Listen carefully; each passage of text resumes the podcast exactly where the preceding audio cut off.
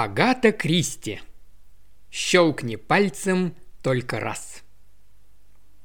Книга первая. Солнечные горы. Глава первая. Тетушка Ада. Мистер и миссис Берресфорд сидели за завтраком. Это были самые обычные супруги.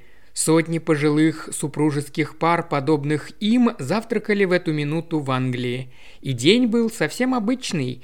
Из каждых семи дней таких бывает не меньше пяти. Как будто бы собирался дождь, но уверенности в этом не было. Волосы мистера Беррисфорда были когда-то рыжими. Воспоминания об этом еще оставались, но в основном его шевелюра приобрела песочный оттенок с примесью седины. Обычная участь всех рыжих. Миссис Берресфорд некогда была брюнеткой с целой копной черных кудрей – а теперь черные пряди естественным образом перемежались с седыми, создавая довольно приятный эффект. Миссис Берресфорд хотела в свое время покрасить волосы, но потом передумала, решив, что больше нравится себе такой, какой ее создала природа. Вместо этого она в утешении себе сменила цвет помады на более яркий. Пожилая супружеская пара за завтраком. Приятные люди, но такие обычные, ничего в них особенного. Так сказал бы любой человек, посмотрев на них. А если бы это был молодой человек или молодая девушка, они бы добавили «О, конечно, очень приятные люди, но, как все старики, смертельно скучные». Мистер и миссис Берресфорд, однако, не считали себя достигшими такого возраста, чтобы называться стариками. Они не подозревали, что их, как и многих других, относят лишь по одной этой причине к категории смертельно скучных людей. Разумеется, так думали только молодые, но ведь молодежь снисходительно ответили бы пожилые супруги «ничего не понимают в жизни». Они постоянно волнуются из-за экзаменов, бедняжки, озабочены сексом, покупают какие-то немыслимые наряды или делают себе немыслимые прически, только чтобы их заметили. Мистер и миссис Берресфорд, как они сами считали, только-только достигли поры расцвета. Они были довольны собой, нравились друг другу и проводили свои дни покойно и счастливо. Были, конечно, и у них свои неприятности, у кого их нет. Мистер Берресфорд распечатал письмо, проглядел его и отложил налево, прибавив к небольшой пачке, которая там уже лежала. Он взял следующее, но почему-то застыл с ним в руке. И взгляд его был устремлен не на письмо, а на подставку для тостов. Жена некоторое время смотрела на него, прежде чем заговорить.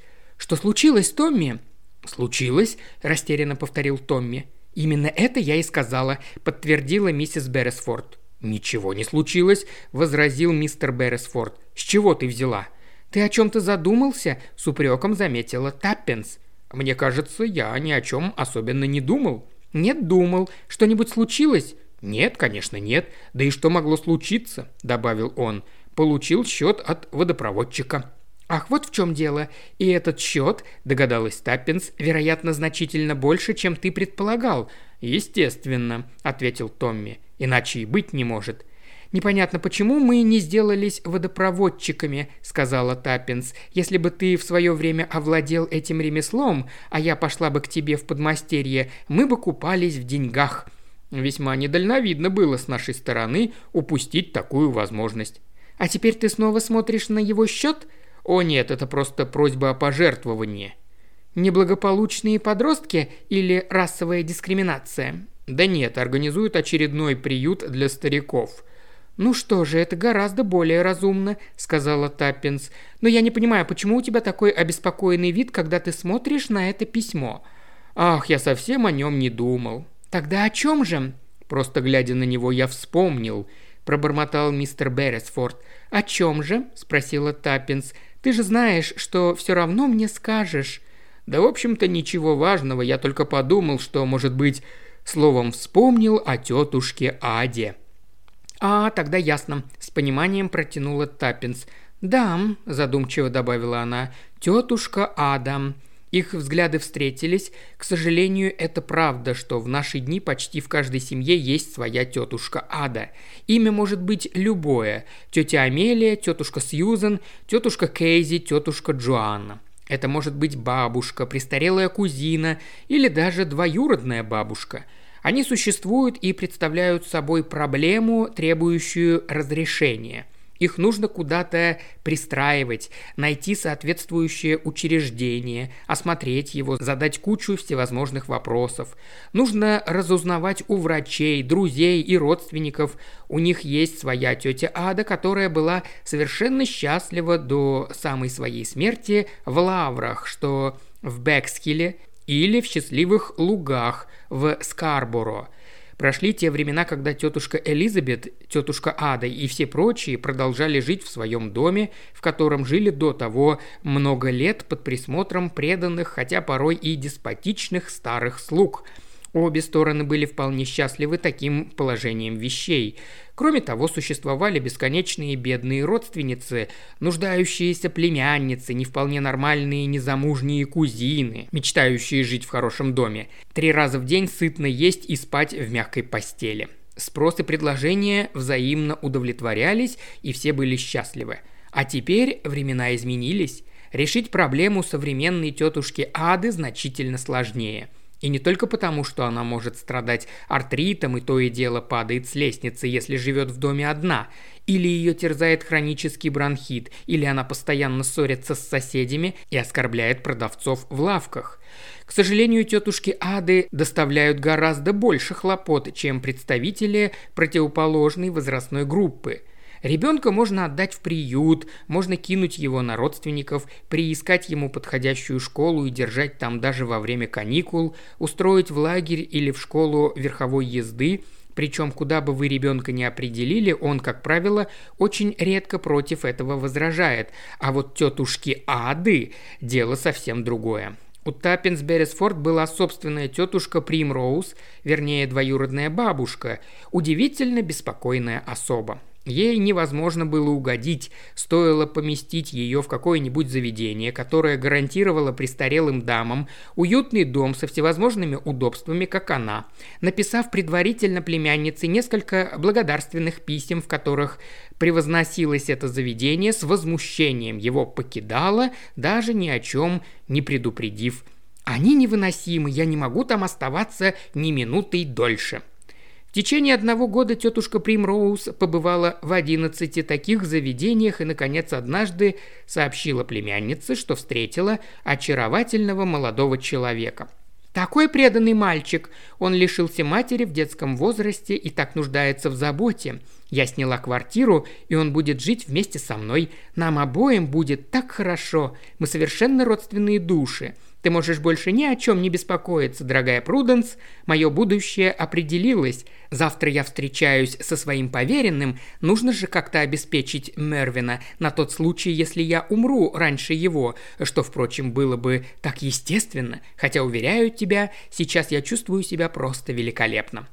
Таппинс помчалась на север. Все происходило в Абердине. Однако случилось так, что полиция прибыла туда раньше ее и выдворила душку Мервина, который уже довольно давно разыскивался по обвинению в вымогательстве.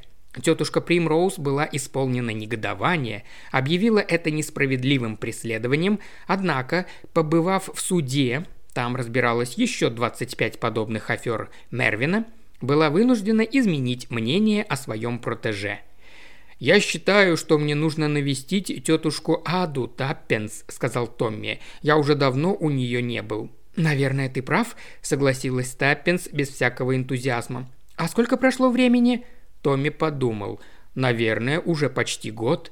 По-моему, гораздо больше года».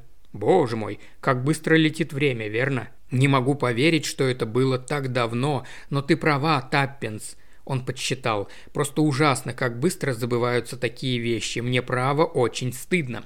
«По-моему, ты напрасно себя коришь, ведь мы посылаем ей подарки, пишем письма». «Да, конечно, очень мило с твоей стороны, Таппинс, что ты это делаешь, но все равно иногда, в особенности, когда читаешь о подобных вещах, делается очень неловко». «Ты имеешь в виду эту ужасную книгу, которую мы брали в библиотеке?» – спросила Таппинс. «О том, как скверно жилось бедным старушкам, как они страдали». «Но это, наверное, правда, ведь это взято из жизни». «О, конечно», – согласилась Таппинс. «Такие заведения существуют, и некоторые люди действительно страшно несчастны, они просто обречены страдать. Но что можно с этим поделать, Томми?» Нужно хотя бы как можно тщательнее выбирать соответствующее заведение, все о нем разузнать, нужно постараться, чтобы за человеком наблюдал хороший врач. Согласись, трудно найти врача лучше, чем доктор Меррей. «Да», – признал Томми, и лицо его просветлело. «Мэррей – первоклассный врач, добрый, терпеливый. Если бы что-нибудь случилось, он бы непременно нам сообщил. Вот мне и кажется, что тебе не следует волноваться. Сколько ей теперь лет?» Восемьдесят два. Нет-нет, кажется, восемьдесят три. Это ужасно. Пережить всех на свете». «Это нам так кажется. Они так не думают. Ну, этого знать нельзя.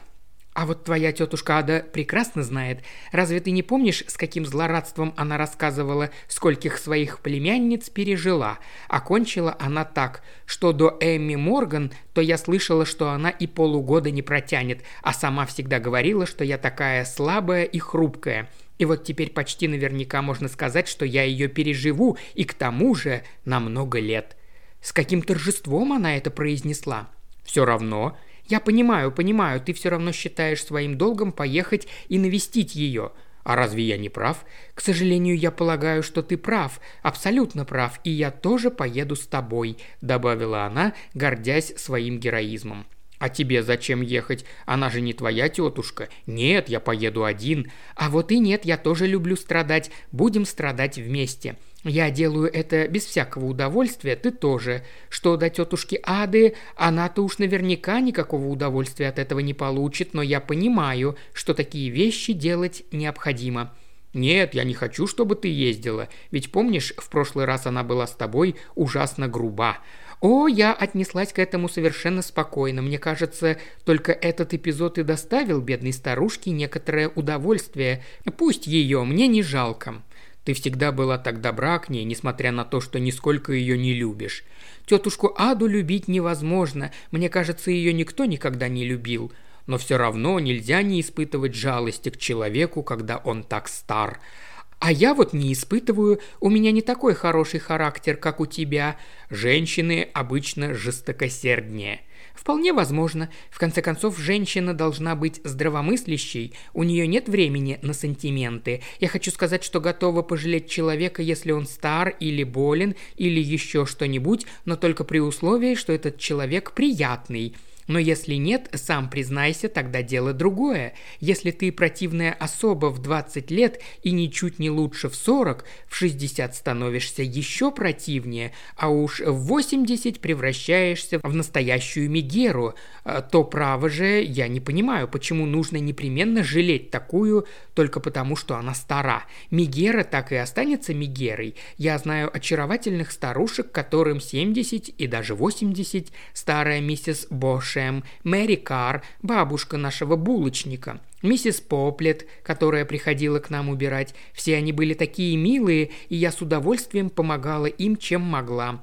«Ну ладно, ладно», – сказал Томми. «Будь здравомыслящий, однако если ты действительно собираешься проявить благородство и ехать со мной...» «Я хочу ехать с тобой», – перебила его Таппинс. «Ведь в конце концов я вышла за тебя замуж на радости на горе, а тетушка Ада принадлежит, несомненно, ко второй категории. Поэтому поедем вместе рука об руку. Отвезем ей букет цветов, коробку конфет с мягкой начинкой и пару журналов. Можешь написать миссис, э, как ее там, и сообщить, что мы прибудем». «На будущей неделе я могу во вторник», – предложил Томми, – «если тебе удобно». «Пусть будет вторник», – согласилась Таппинс. «Как зовут эту женщину? Я имею в виду заведующую, смотрительницу, директрису. Никак не могу запомнить. Начинается на «П». Мисс Паккарт. Вот-вот. А вдруг на этот раз все будет не так, как всегда? Не так? В каком смысле? Ну, я не знаю. Вдруг случится что-нибудь интересное. Например, мы можем попасть в железнодорожную катастрофу, предложила Таппинс, оживляясь. С какой-то стати мы попадем в катастрофу. Ну, я, конечно, этого не желаю, просто... Просто что? Это же было бы приключение, разве не так? Возможно, мы могли бы спасти жизнь каким-то людям, вообще сделать что-нибудь полезное – полезное и в то же время интересное». «Ничего себе пожелание», — сказал мистер Беррисфорд. «Понимаю», — согласилась Таппинс, — «просто мне иногда приходят в голову разные идеи». Уважаемый слушатель, ты прослушал ознакомительный фрагмент аудиокниги. Желаешь продолжить слушать аудиокнигу? Тогда подписывайся на канал Ильи Кривошеева на Бусте. Ссылка на канал в описании.